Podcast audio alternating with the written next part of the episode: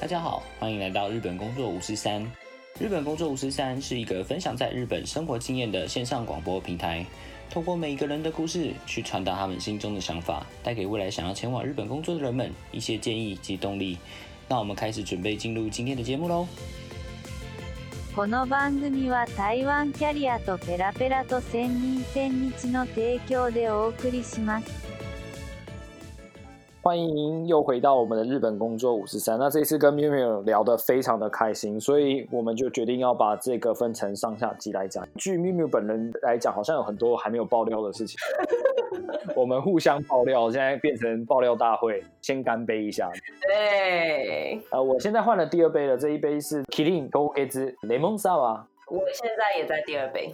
Miu Miu 在喝什么呢我现在喝的是白葡萄的喉咙优饮 o i？OK，一二三，干杯，干杯！干杯！嗯果然有喝还是有差哎、真的。有差有差，就是喝酒算是日本文化一个很大的一部分啊，我这么觉得。对，我同意，我非常同意。对于不喝酒的听众来讲，你们会觉得很奇怪，就是日本人在搞什么啊？什么到处在喝酒？譬如说去日本的时候，中午吃拉面、吃饺子的时候，可不可以喝酒？可以。他晚上去居酒屋吃饭的时候，可不可以喝酒？可以。吃完之后去尼根妹，就第二间店、三间妹、第三间店，可不可以喝酒？还是会喝酒。超级可以。喝酒的文化在日本面呢、简单来说，就是因为其实日本人是一个很压抑的性格，所以很多东西其实没有办法在当下的时候可以把它说得很清楚，或是当下可能有些什么样的误会的时候，或是有什么建议想要讲，但是那个场合之下不方便说的时候，就会说啊，今天晚上要不要去喝一杯这样子。然后对于日本来讲，喝酒其实就是社交的一部分，一边喝才会啊，记住啊，ですね，他才会进入正题。对，真的有酒杯的地方就是红帮，对，演出才正要开始，我觉得非常毋庸置疑的。 那你之前在喝酒的时候有没有发生过什么趣事？譬如说跟日本人、跟台湾人在日本喝酒遇到什么很有趣的事情吗？最常发生的情况就是喝错同事的酒啊。间接接吻，其实我我跟我的同事都还蛮要好的，然后可能我们四个人点了不同的酒，然后上来之后我们就说，哎，要不然我们就互相喝一下。これ飲みますか？我说好啊好啊，那我就我们就互相喝一下，哎，觉得不错，那我第二杯的时候我就可以点这个这样。喝错酒这件事情就有我有喝错过男同事的酒，男同事心里暗爽，哇，もしかして他对我有意思，非常不好意思，因为男同事已婚，立马把酒吐回去。我还问他说，那我可不可以把这 一口吐回去？很白目我以前住在东京的下北泽这个地方，啊，下北泽很棒哎，对我超喜欢那里的。其实很多人知道，对于下北泽的印象是它是一个玩 band，也是玩乐团的一个地方。对，我在那个地方其实是没有朋友的，回家的时候会觉得有点寂寞。我家那个时候一楼是 Lawson 这个便利超商，那我习惯就会在我们家的 Lawson 买酒，就在 Lawson 的一楼马路边跟朋友讲 Skype 啊聊天，然后喝酒。突然有一天，就有一个超帅的帅哥跑过来搭讪我，然后我就靠，好帅哦，怎么这样子？哦，太帅了，不公平。他就说我最近才刚搬来下北泽这边，那我常常看到你一个人在这边喝酒。もしよかったら，如果你方便的话， 要不要来我家喝酒呢？这样子，呃呃，不行，我当下就觉得，哦，看不行，太帅了。但是这么帅，我很害怕。个人本身是直男，我有个问题，米他妹是头西西达吗？哦，那这个嘞，那差不多。哦，那这个来，哎呀，我那个时候也是二十三嘛，反正我就问他说，嗯，是一个人吗？这样子，我一个人啊，没有没有没有没有没有，我家还有其他的人，我心里就放心哦，还好。然后后来就去了他家之后，有另外一个男生一个女生这样，然后他们就喝酒聊天。跟我聊天的时候才发现说，哎，奇怪，他就说，哎，你是不是冲绳来的呢？就是觉得你的日文好像讲的有点不一样。冲绳来我说我是外国 对，他说呃是外国人。那从此之后就解上不解的渊源。他们都是在玩乐团，很爱喝酒。那爱喝酒到什么程度呢？后来他们有问我说：“哎，你下班的时候几点？”那我每天都是搭終電回家，我是十二点四十分会到西摩基亚扎瓦的米纳米古吉那个地方。他每一天都在车站门口堵我，真的假的？一天都有一群人，不是一两个，是一群人。O.K. 利克里斯这样子，然后所有人在等我，你知道吗？喝酒之外，然后他们就会很随性，就拿起吉他开始在弹音乐。通常他们就弹一些什么柚子啊、柚子。啊，柚子，呵呵，有一次让我最傻眼的一件事情是，我那一天没有上班，回到下北泽的时候，大概是六点半左右的时间。嗯嗯嗯，六点半的下北泽的南口是非常多人在那个地方。刚走出出口的时候就吓了一跳，靠，怎么有人竟然会蹲在南口一出口的地方，坐在地上吃火锅？这个也太夸张了吧！怎么可能？就是哪来的屁孩竟然坐在那地方吃火锅？然后突然就有人跟我讲 “OK，利克里斯”，然后我就啊，那时候就发现那几个在吃火锅，就是每天在车站堵我的那一群朋友这样子。哎，为什么在这边吃火锅？他说：“嗯，不觉得这边气氛很好吗？”我说：“我知道气氛很好啊，可是这个是 Aki 的出口 哎，八个人吧，坐在地上，就是用那卡式炉。哇哦，我这个我真的我第一次听到。后来算了啦，那我也不知道该怎么回他啊。头利爱子死哇嘞，我就坐下来，就跟着他们一起吃火锅。后来大家都喝醉，然后大家就在那边开始在狂唱歌，然后唱歌唱到车站管理员来把我们驱离了。那你们的火锅最后什么下场？火锅后来有提早先走一点点，嗯，坐在我们旁边唱歌，大部分都是我们认识的朋友。突然里面人群中混了一个金发的老外，一个完全不知道哪来的人，就很正常的跟我们一起喝酒、一起唱歌这样。嗯，那我问他说：“哎。”啊，你是哪里来的？他说：“哦，我是台湾来的。”啊，你台湾来，你什么状况？他是在台湾念师范大学学中文，刚好是暑假的时候，他来日本玩。夜店玩的时候，他喝醉了。早上醒来之后，发现他的钱包、手机以及他的护照都不见了。对，然后他也不知道去哪，他就流浪到这个地方来，跟我们看起来年纪也差不多。后来我就问他说：“你打算怎么办呢？”然后不得不讲到一件事情，这个老外也是一个帅哥。后来我的日本朋友，因为他们不会讲英文嘛，我会讲英文嘛，我就跟那个老外讲说：“那你打算今天晚上睡哪里？”他就说：“呃，我不知道，你可以找一个比较安全的地方让我睡觉吗？”然后我就哦，好，神社最安全，我就把他带去我家附近神社，说：“嗯，你今晚就睡这边。”他说：“OK，bye。”这样，然后发之前我们就交换 Facebook，然后他就睡在那边。哇，好奇妙的缘分哦！所以你现在跟他还有在联络吗？还是说他现在的境况是已经 平安吗？应该是平安。就后来我有看到他回到台湾。因为之前喝酒是有发生过什么很夸张或者很搞笑的事情吗？这样一讲，我发现好像没有什么特别。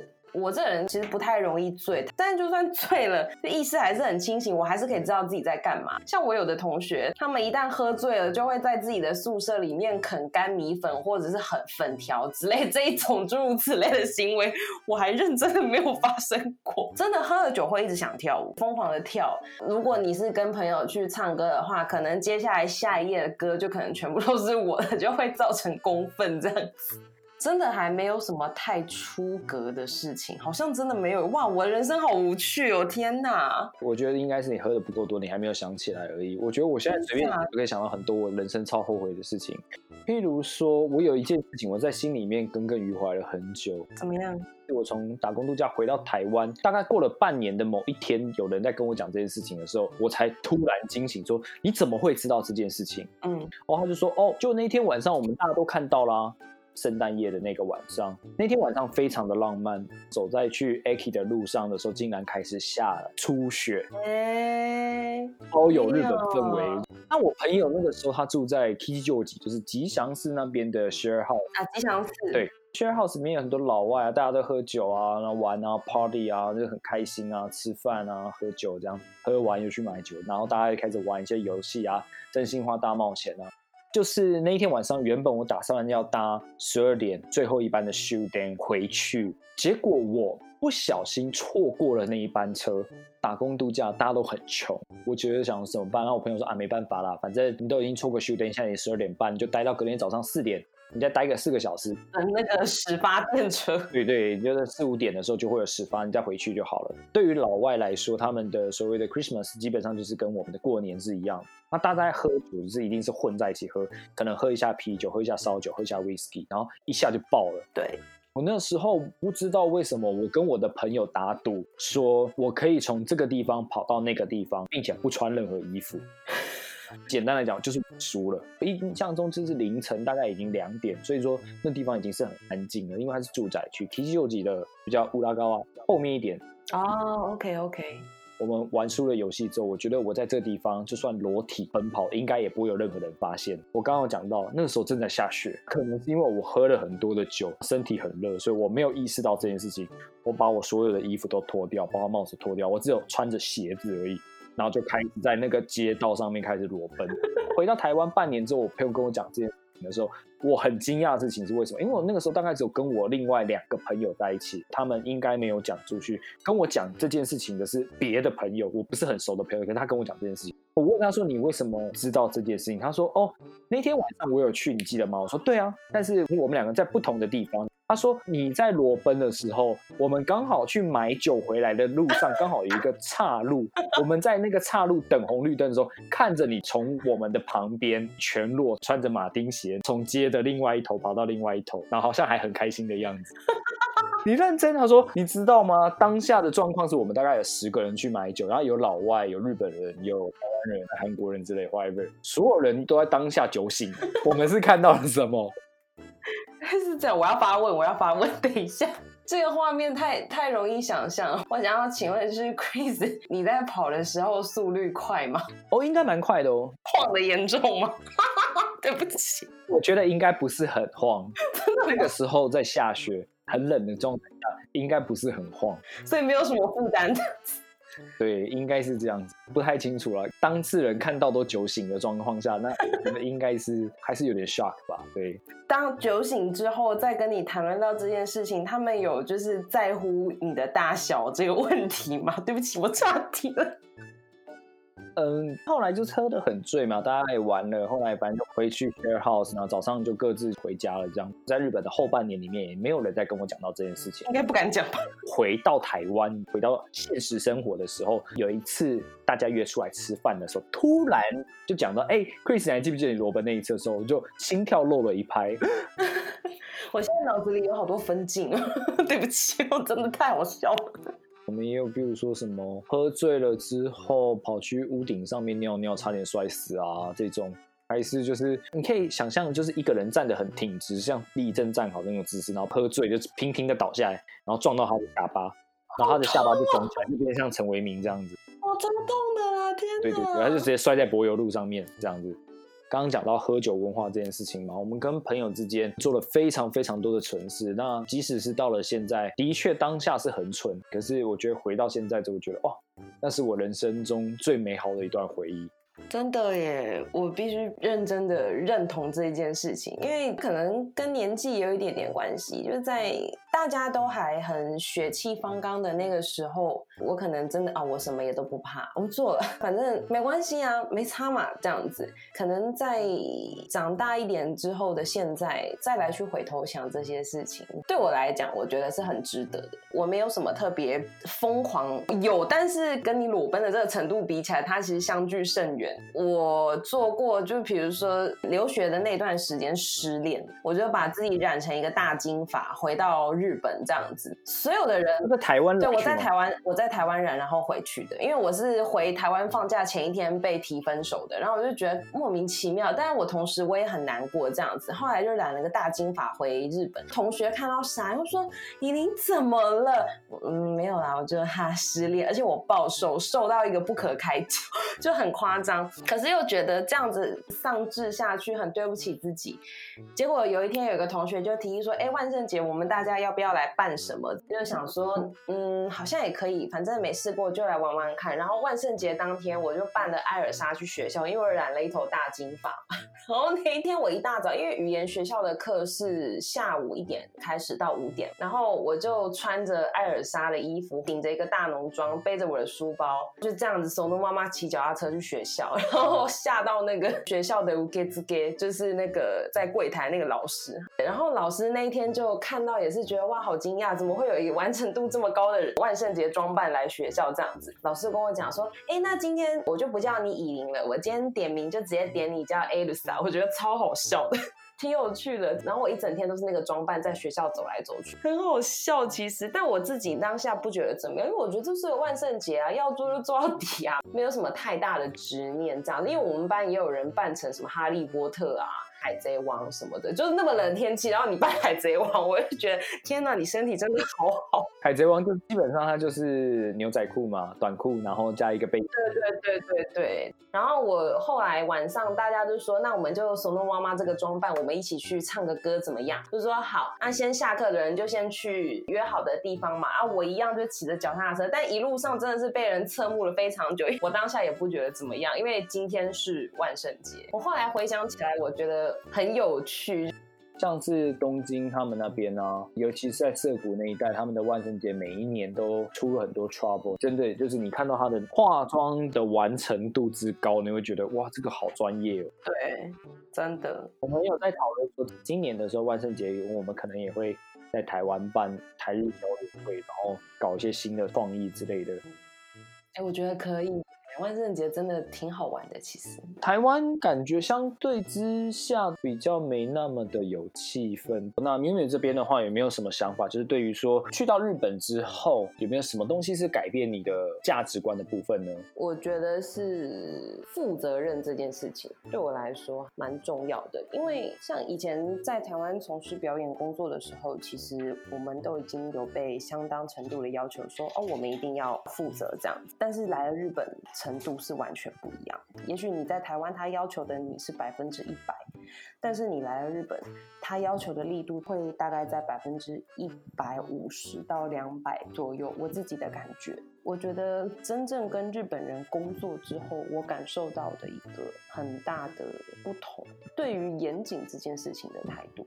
哦，真的耶！这个部分我真的也听过蛮多的朋友讨论到，就是所谓日本人的负责的这件事情，不光只是譬如说他在做的这件事情，或是他负责的某某东西，然后甚至譬如说管理自己的身体啊，不要感冒啊。然后，或者说对于客户的态度啊，或是你出去代表公司的门面啊，这些事情，在很多程度上面来讲的话，我觉得跟台湾比较起来的话，真的是蛮严谨的啦，可以这么说。对对对对对，真的是我自己深刻的感受到，因为加上我我现在的工作环境是在精品业。它比一般的服务业要求的力度再更高，我觉得一定有超过百分之两百。因为你除了要对你自己的品牌负责，对你的商品负责，你更要对你的顾客负责。所以为什么他们这么的害怕 claim 或者是一些客诉？虽然不是说零，但是尽可能不要让这件事情去发生。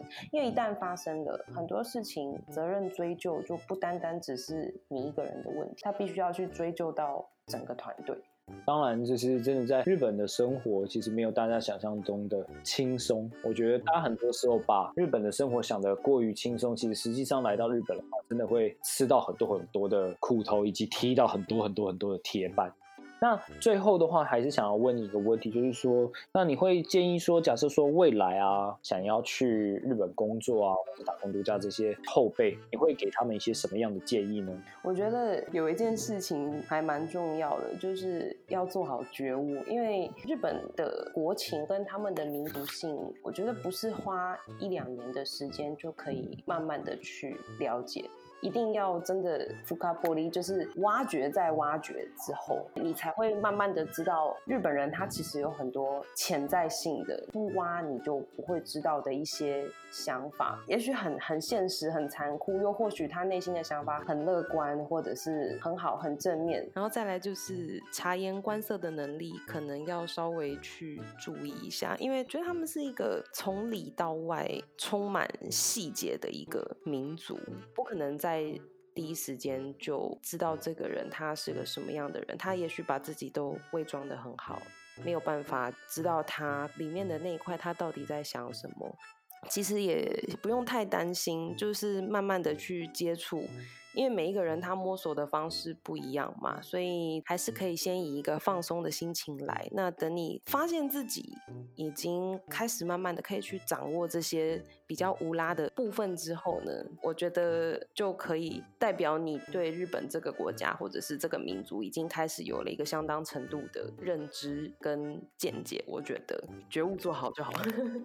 所以也就是说，当刚开始如果来的话，嗯，不用想的太多，先来了再说。那但是过去之前的话，还是要稍微想清楚，说之后可能在日本要面对的是日本的他们的民族性，面对日本的职场，或面对日本他们的时候，可能就不会像是台湾那么简单的这件事情的心理准备要先做好，是吗？对对对，因为我自己的经验下来是告诉我说，日本人不会一开始就把话说的太明白，他们还是喜欢绕道的，所以有的时候像客套话啊什么的，真的就听听就好。我觉得跟日本人工作的话，自己的分内工作铁定是要放在最优先考量，接着才是慢慢的去培养所谓的人际关系，因为他们非常的注重负责任这件事情嘛，你对你的工作负责，你接着才有其他的本钱去谈交情。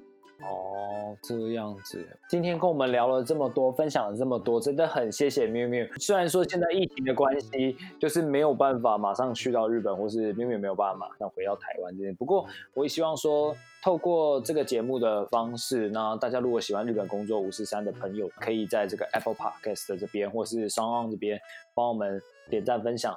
那我们这边的话，会找更多更多目前是在日本工作，他们实际上最真实日本人的状况。希望下次有机会再邀请木木来我们的节目上来喝一杯。当然。OK OK，好，那先这样喽，晚安了，下次见，谢谢。谢谢。